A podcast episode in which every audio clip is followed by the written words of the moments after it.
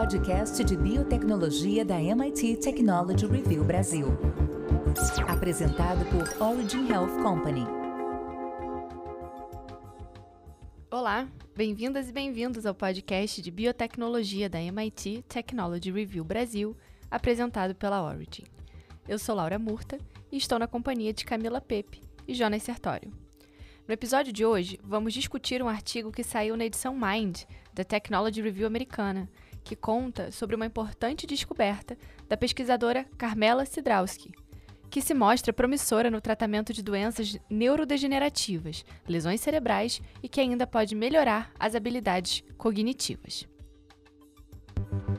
Faça parte da comunidade MIT Technology Review Brasil e assine nosso conteúdo em mittechreview.com.br/assine. Camila, para contextualizar, conta pra gente que descoberta é essa e por que, que ela parece tão promissora. Então, Laura, Sidrowski acredita que a razão pela qual a molécula pode fazer tanto é que ela desempenha um papel essencial na forma como o cérebro lida com o estresse de lesões físicas ou doenças neurológicas. O cérebro desliga funções cognitivas como a formação da memória para se proteger, e essa nova molécula inverte isso. Interessante é que a cientista diz que não tinham a intenção de fazer essa descoberta, que acabou acontecendo por acaso, mas que, claro, foi muito gratificante acabar esbarrando com essa nova maneira de modular um caminho que pode ser central para muitos estados patológicos diferentes.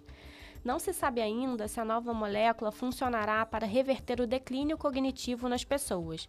Até agora, a maior parte do trabalho foi realizada em camundongos ou células humanas em uma placa de Petri.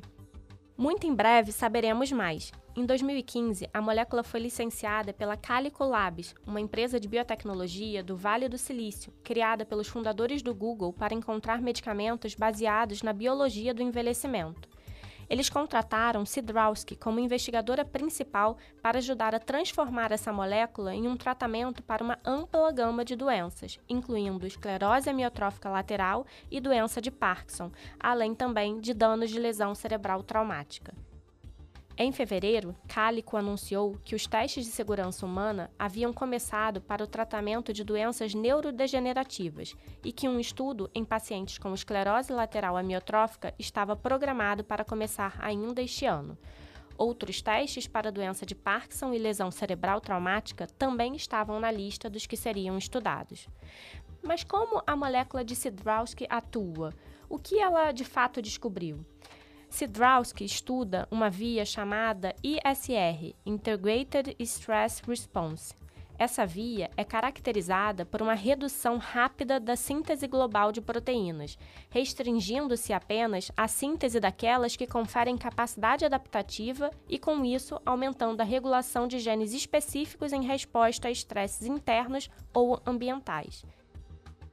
Em camundongos, Sidrowski e Peter Walter, um outro pesquisador que esteve com ela neste projeto, mostraram que a molécula, que eles agora chamam de ISRB, que é um inibidor desta via ISR estudada por eles, funciona hackeando uma via mestre em neurônios que regula o ritmo em que as células são capazes de sintetizar novas proteínas, um processo essencial para a formação e aprendizagem de memória. Quando as células são expostas ao estresse, elas podem interromper completamente a síntese de proteínas. Essa nova molécula parece ter um mecanismo de ação simples que permite que a síntese de proteínas seja reiniciada. Se funcionar em pessoas, as implicações para a terapêutica podem ser imensas e abrangentes. Os problemas cognitivos resultantes de uma ampla variedade de doenças poderiam ser revertidos simplesmente ajustando a resposta celular. Mas isso vem com um perigo. A manipulação de um processo tão fundamental também aumenta o risco de mudanças inadvertidas ou prejudiciais. Os especialistas dizem que ainda é preciso entender se há efeitos colaterais, mas garantem que não há dúvidas de que as pessoas precisam de tratamentos como o que essa molécula pode proporcionar. Elas poderiam ajudar um grande número de pessoas que sofrem de condições para as quais não há muitas soluções no momento. O artigo também conta que, desde os primórdios da neurociência, os pesquisadores sugeriram que nossas memórias são de alguma forma codificadas nas muitas conexões entre os neurônios que constituem o cérebro humano. Agora sugere-se que a síntese de proteína desempenha um papel fundamental nesse processo. Então, as proteínas que constituem essas conexões entre os neurônios são as matérias-primas necessárias para gravar uma experiência no cérebro. Na verdade, pesquisas feitas na década de 60 mostraram que, quando os cientistas bloqueavam quimicamente a síntese de proteínas, novas memórias eram incapazes de se formar. E aí eu queria perguntar para o Jonas, a partir desse entendimento, quais foram os próximos passos da ciência em relação às doenças neurodegenerativas? Então, Laura, nas décadas de 80 e 90, Walter demonstrou que quando uma grande quantidade de proteínas sem uma estrutura ou conformação correta, o que é característico de doenças neurodegenerativas, eram detectadas dentro de uma célula, há o acionamento do que seria equivalente a um interruptor de desligamento de emergência que interrompe toda a construção de proteínas até que o problema seja resolvido. Essa ação é semelhante a um alerta vermelho estridente em um local de trabalho movimentado, interrompendo o trabalho as equipes de reparo celulares então convergiriam para o local, tentariam consertar o problema e, se tudo falhasse, acabariam por ordenar que a célula se suicidasse. Proteínas com uma conformação errada é apenas um dos muitos problemas que podem fazer com que as células do corpo interrompam temporariamente a produção de proteínas a inanição, as infecções virais, força física em excesso que danifica a arquitetura celular, o estresse oxidativo comum nas células durante o envelhecimento e muitos outros estressores também podem disparar os disjuntores do circuito celular que interrompem a linha de montagem da proteína. Na verdade, os pesquisadores agora sabem que quase qualquer interrupção metabólica pode interromper a produção e, potencialmente, desencadear a morte celular. Eventualmente, outros deram um nome a uma via mais complexa que se sobrepôs à resposta de proteína com conformação errada. E como a Camila mencionou, eles a chamaram de resposta integrada ao estresse. Não foi preciso muita imaginação para imaginar que papel a resposta poderia desempenhar nas doenças cerebrais que afetam a memória. Será que as proteínas mal enoveladas e o estresse oxidativo que se acumulam com o envelhecimento podem explicar o declínio cognitivo relativo à idade? Será que a resposta ao estresse pode explicar por que os danos físicos causados por lesões cerebrais traumáticas costumam ser tão devastadores? A molécula que Sidralski encontrou em 2010 está fornecendo uma pista crítica e possivelmente uma forma de manipular as respostas. Alguns anos antes de descobrir a molécula milagrosa, Sidralski pensou que sua carreira científica poderia estar acabada. Filha de dois acadêmicos argentinos que se conheceram enquanto estudavam no MIT, Sidralski foi inicialmente atraída para a ciência por uma tragédia pessoal. Seu pai, Miguel, era um economista de renome mundial e especialista em hiperinflação. Logo após concluir seu doutorado, ele ganhou uma vaga no departamento de economia do MIT. Aos 29 anos, porém, quando Sidralski tinha apenas dois meses, seu pai morreu repentinamente de câncer testicular. 24 anos depois, em 1992, Sidralski voltou ao MIT como estudante de graduação no laboratório de Tyler Jacks, um importante pesquisador de oncologia. Então, o câncer atacou novamente. Dessa vez, sua mãe foi diagnosticada e morreu logo depois. O trabalho de Sidralski com foco em oncologia tornou-se muito doloroso.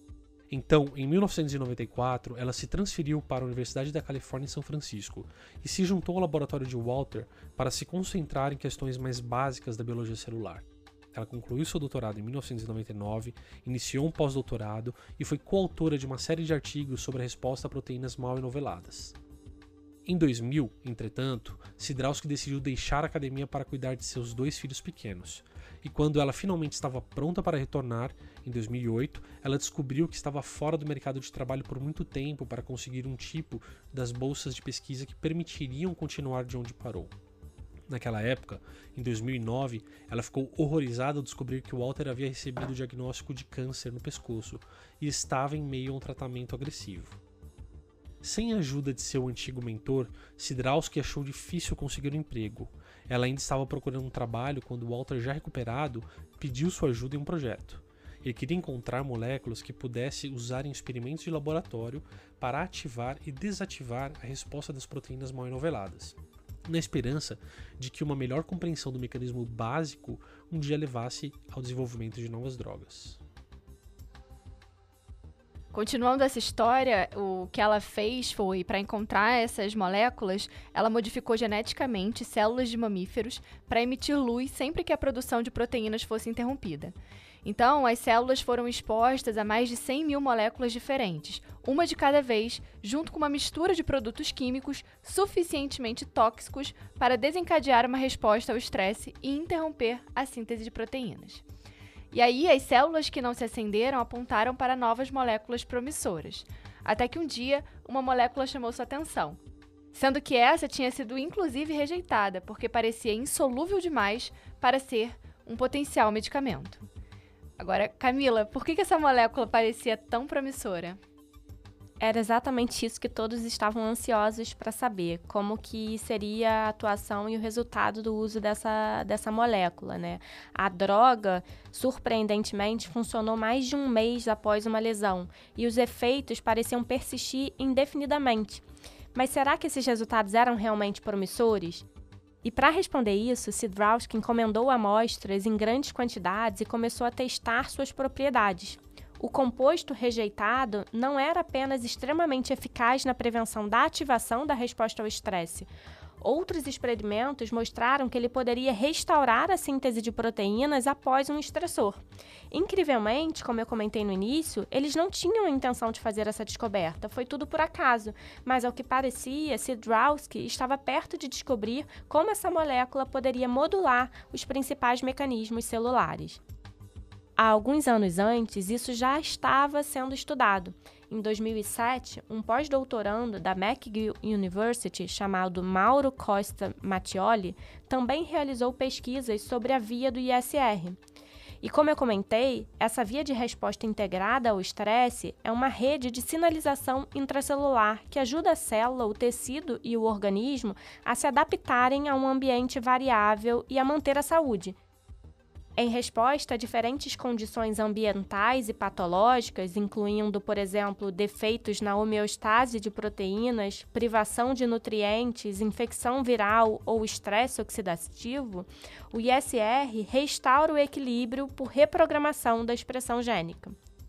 Para estudar essa via do ISR, Mauro deu aos camundongos uma droga que ativou essa resposta esses camundongos eram incapazes de aprender ou formar novas memórias. Quando ele então deletou um gene chave necessário para ligar o ISR, ele descobriu que algo ainda mais notável aconteceu. Os animais demonstraram o equivalente a memórias fotográficas. Depois dessa descoberta, Mauro mudou-se para Baylor College of Medicine, onde montou seu próprio laboratório para estudar melhor a via ISR. Mas outro pesquisador que dirigia o laboratório de McGill continuou estudando o tema e, por coincidência, ele era um velho amigo de Walter e acabaram testando a nova molécula de Sidrowski em camundongos para avaliar os resultados. Quando a molécula de Sidrowski foi injetada nos estômagos dos camundongos, eles formaram novas memórias e, incrivelmente, a droga pareceu apagar qualquer evidência de deficiência. Ela cruzou a barreira hematoencefálica, o que geralmente não acontece, e não era tóxica. E esta foi provavelmente a maior surpresa para os pesquisadores. Outra coisa que também chamou muita atenção dos cientistas foi que quando eles injetaram a molécula no estômago dos camundongos normais, os roedores foram capazes de lembrar a localização de uma plataforma em um labirinto subaquático e encontrá-la três vezes mais rápido do que os camundongos que receberam injeções de placebo. A molécula de Sidrowski parecia ser um potencializador cognitivo, além de apenas um tratamento. Quando os cientistas anunciaram esses resultados em 2013, a notícia chamou a atenção de todos e também chamou a atenção do Vale do Silício, e foi por isso que, em 2015, a Calico anunciou que licenciou a tecnologia e, como eu falei aqui para vocês, a empresa contratou o Sidrowski para ajudar a encontrar possíveis medicamentos com base no mesmo princípio do ISRB, o inibidor de resposta integrada ao estresse. A startup ofereceu a ela a oportunidade de otimizar as propriedades de sua molécula e seu mecanismo de ação para identificar tratamentos para diferentes doenças. Foi a chance de transformar sua descoberta em um ou até vários tratamentos seguros e eficazes. Além das doenças neurodegenerativas, o artigo conta também da possibilidade do uso desse inibidor da resposta integrada ao estresse, o ISRB, para tratamento de lesões cerebrais. Jonas, quais foram os achados nesse campo e também se já existe algum estudo no sentido do envelhecimento? Então, Laura, na experiência de Rose, os animais com danos cerebrais em geral nunca aprendem bem novamente, mas a molécula fez o impossível. Restaurou sua capacidade de aprender, como por exemplo a navegar em um labirinto subaquático, tão bem quanto os camundongos normais. Pesquisadores na área de lesão cerebral traumática há muito tempo acreditavam que as intervenções terapêuticas precisavam ser administradas logo após a lesão para se ter alguma chance de serem eficazes. Surpreendentemente, a droga funcionou mais de um mês após a lesão, e os efeitos pareciam persistir indefinidamente. Observando que os sintomas em pacientes com lesões cerebrais compartilham muitas semelhanças com o declínio cognitivo social do envelhecimento, a equipe decidiu testar se o composto poderia reverter os sintomas do próprio envelhecimento. Havia motivos para acreditar que poderia funcionar. À medida que envelhecemos, as células danificadas começam a se acumular, levando a um lento acúmulo de inflamação que a equipe suspeitou ser suficiente para acionar o circuit breaker e diminuir a produção de proteínas. A equipe testou a habilidade de memória de diferentes populações de camundongos no labirinto aquático, desta vez separando-os por idade. Camundongos idosos que receberam pequenas doses diárias da ISRB durante um processo de treinamento de três dias foram capazes de realizar a tarefa muito mais rápido do que seus pares geriátricos que não tomaram a medicação. Alguns foram até capazes de igualar o desempenho de ratos jovens. Um dia após receber uma única dose, os camundongos não apresentavam nenhuma das características comuns do envelhecimento neuronal normalmente visto no hipocampo, que desempenha um papel fundamental no aprendizado e na memória. A atividade elétrica no cérebro tornou-se mais robusta e responsiva à estimulação, e a capacidade de formar novas conexões entre as células aumentou para níveis normalmente vistos apenas em ratos mais jovens. As mudanças foram duradouras, persistindo quando os pesquisadores testaram os camundongos três semanas depois. E antes de terminar, eu queria perguntar para Camila o que, que a gente pode esperar futuramente com relação aos medicamentos que têm como alvo a via da resposta integrada ao estresse. E se a gente já tem algum estudo em andamento ou alguma previsão do uso em humanos. É, Laura, acho que a gente ainda tem um longo caminho a percorrer antes que esses medicamentos baseados em ISRB sejam usados para tratar humanos com doenças neurodegenerativas. E ainda vai levar algum tempo também antes que qualquer medicamento que melhore o nosso potencial cognitivo seja possível. Embora nenhum efeito colateral tenha sido encontrado em camundongos, os testes em humanos precisarão ser extensos para ver como o composto afeta outros processos moleculares nas células.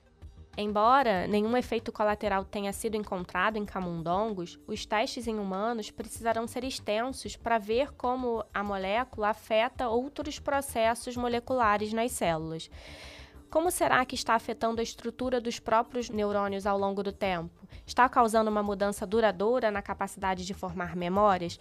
São respostas que ainda não temos e que precisamos ter para que esses novos medicamentos possam ser utilizados com segurança. A gente tem aqui exemplos de medicamentos que nas décadas de 70, 80 e 90 pareciam muito promissores, destinados a melhorar a memória em pessoas saudáveis, mas falharam em testes em humanos. Praticamente todos eles tiveram sucesso em animais de laboratório. Nas pessoas, quase todos causaram efeitos colaterais graves e não funcionaram como esperado. Talvez por isso que, mesmo que não haja efeitos colaterais, pesquisadores de memória de longa data são cautelosos ao tentar usar medicamentos para melhorar a cognição em pessoas saudáveis.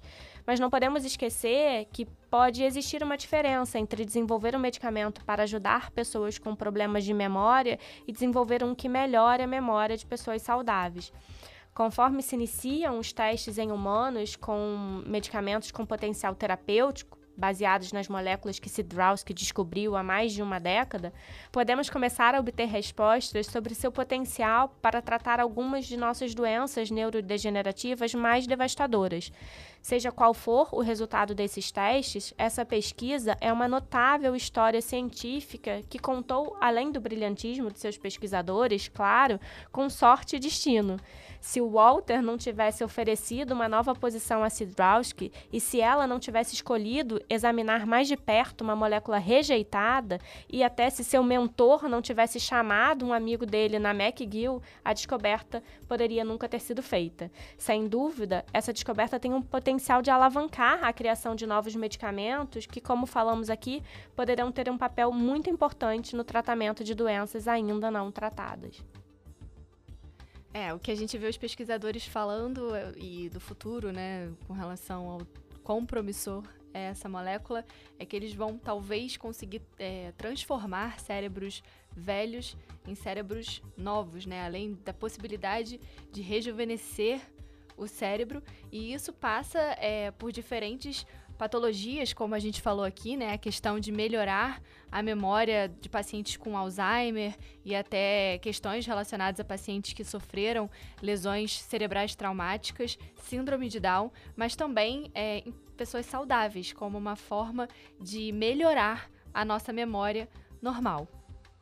Então, Laura, a inibição farmacológica dessa via da que é chamada de resposta a, integrada ao estresse, ela, ela pode trazer alguns efeitos adversos, né? Então, claro que ainda existe uma longa jornada né, para percorrer da, da pesquisa básica né, de bancada em animais, né, pesquisa pré-clínica, até a pesquisa clínica, né, uma vez que essa via ela, ela é extremamente importante e crucial para uma série de outras respostas celulares. Então, é claro que nós, nós sempre esperamos pelo, pelo melhor, mas de fato precisamos de bons estudos clínicos no, nos próximos anos, uma vez que seja demonstrada a, a segurança dessa molécula, né? E, e para então nós provarmos a real eficácia dela para uso em pacientes. É, eu espero que daqui a alguns anos a gente tenha essa conversa e lembre desse nosso episódio e que a gente possa falar: olha só quanta tecnologia interessante pôde acontecer graças a essa descoberta, que sem dúvida foi fantástica. E eu queria lembrar que esse artigo ele está na edição da TR Americana sobre a mente, a Mind Edition, e convidar você que nos ouve para acompanhar o site da MIT Technology Review Brasil, para ler os artigos que saem semanalmente na coluna de biotecnologia. Semana que vem tem mais e eu espero você. Até lá! Você ouviu o podcast de biotecnologia da MIT Technology Review Brasil, apresentado por Origin Health Company.